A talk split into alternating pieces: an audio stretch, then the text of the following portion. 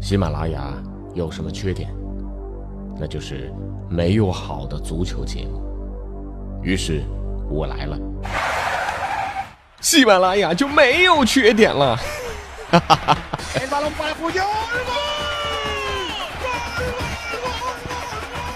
我是俊君，喜欢足球，听足球欢乐多。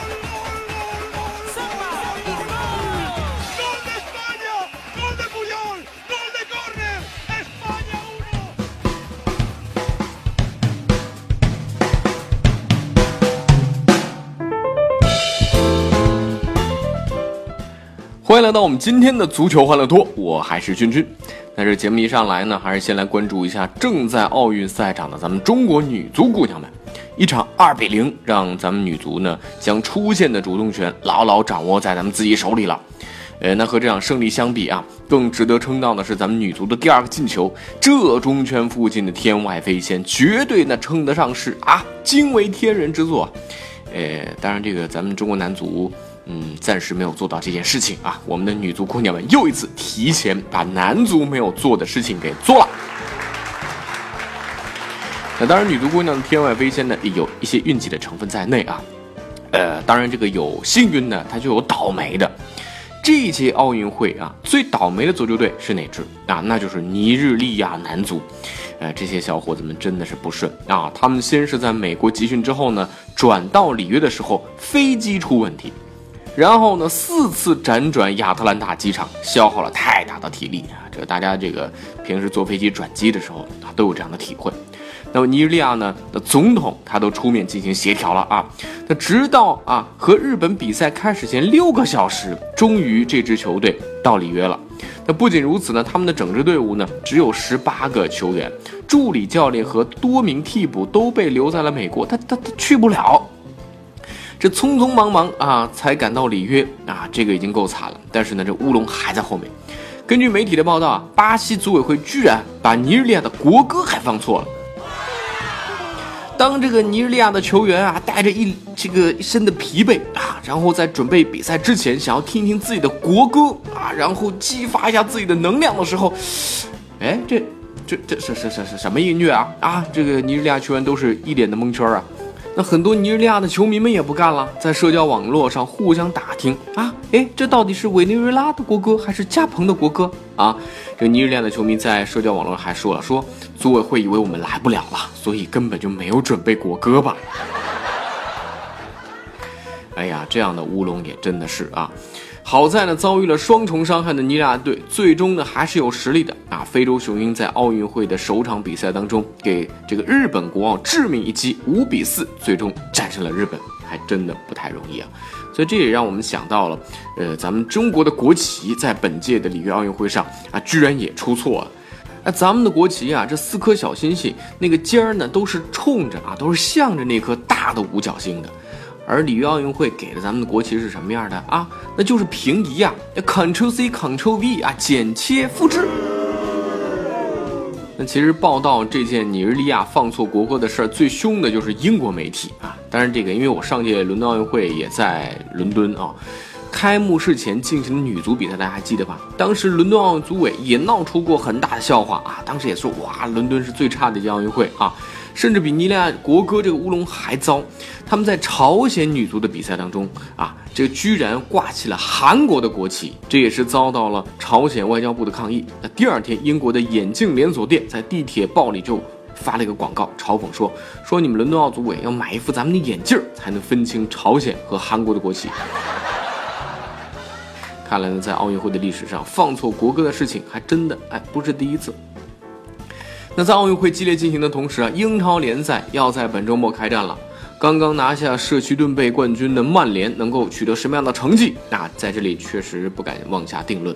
但可以肯定的是啊，当球场上两方出现冲突，甚至大打出手的时候，当然我们不希望这样的情况出现啊。但是我觉得很少有球队敢跟曼联打啊，因为曼联肯定不吃亏啊。因为除了原来的鲁尼之外，现在曼联又多了两个武林高手，一个是爱玩跆拳道的博格巴，另外一个是已经在跆拳道当了黑带五段的伊布。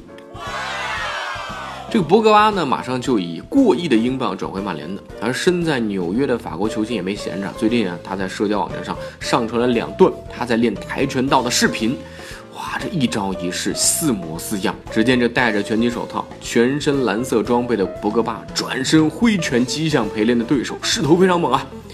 呃，当然这个跟伊布相比，博格巴这个还是小巫见大巫，对不对啊？这你这个只是力量组啊，人家这个是专业的。早在二零一零年的时候，在意大利踢球的伊布就被授予了黑带啊。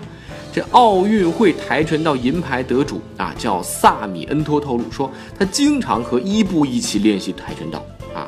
这个瑞典人的水平啊，这个已经达到了跆拳道黑带五段的水准。要知道呢，这个四段选手啊，他就足以开馆授课了啊。所以你想想啊，这伊布老是使那个蝎子摆尾啊，他还是有点道理啊。